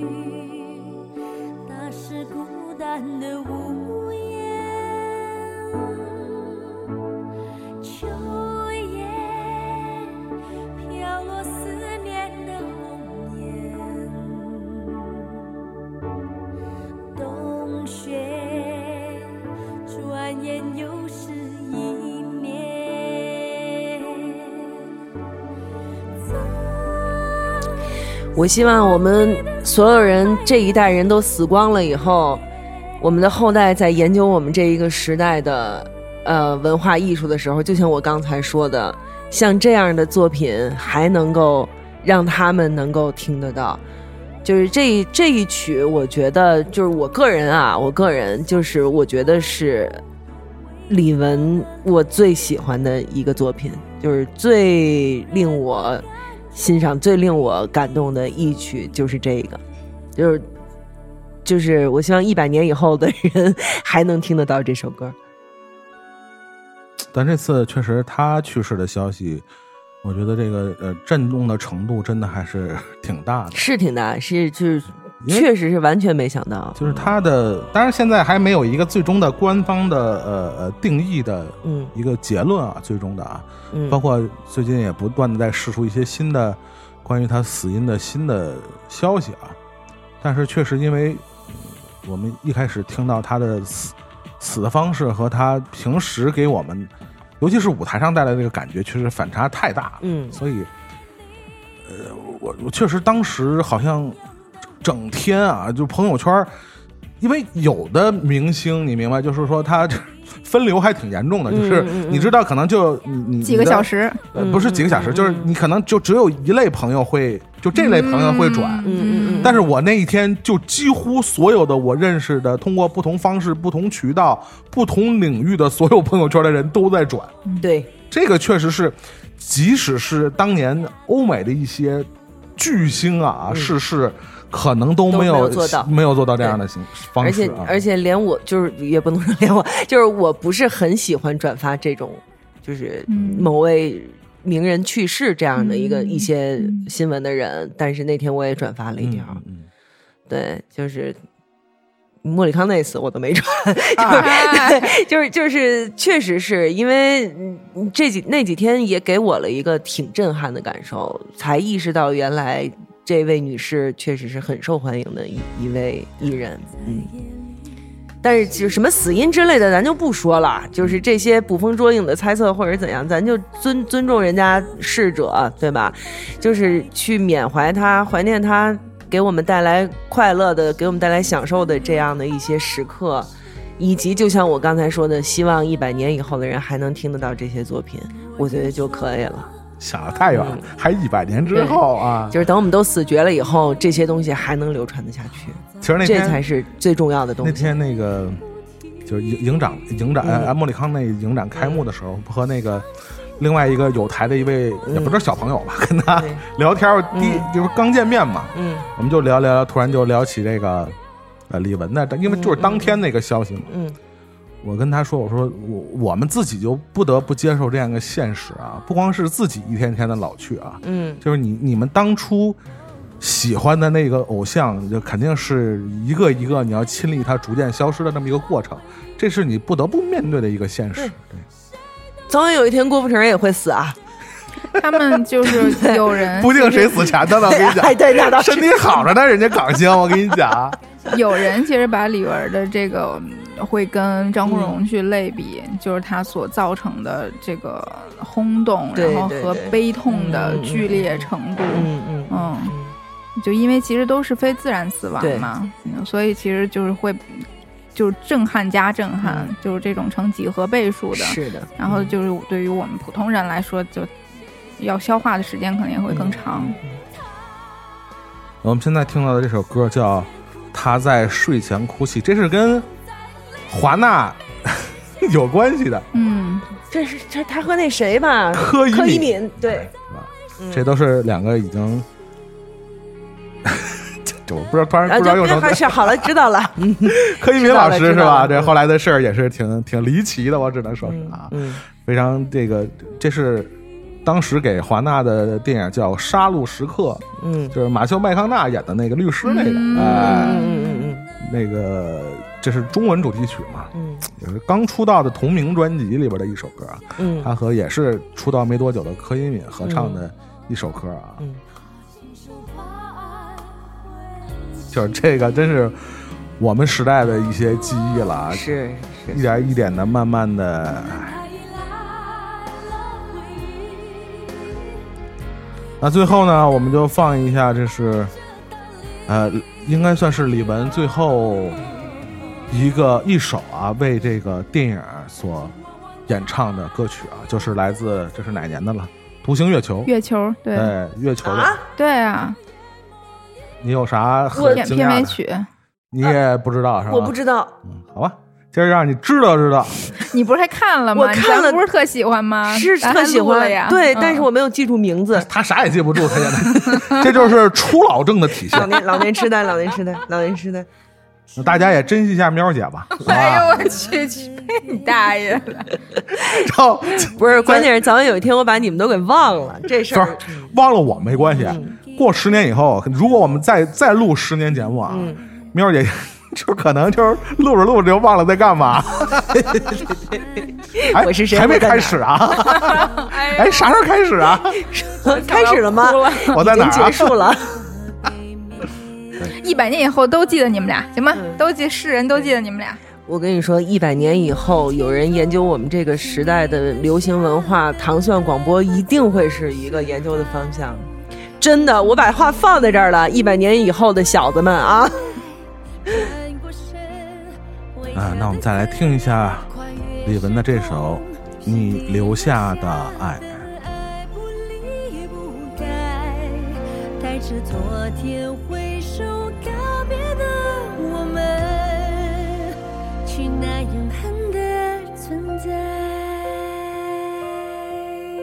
对了，如果是你你们也想进一步表达你们对这个我们这个初老症主播的爱，欢迎你们这个加入我们的微信群啊！我们的微信群叫天堂第九啊，十八加。嗯，这个加群的方式是在微博搜索我们的节目的名字叫天堂电影院啊。糖是糖蒜的糖，愿是曲苑杂谈的院。对，这个置顶的这个二维码就可以扫这个二维码，让我把你加进我们的群啊啊！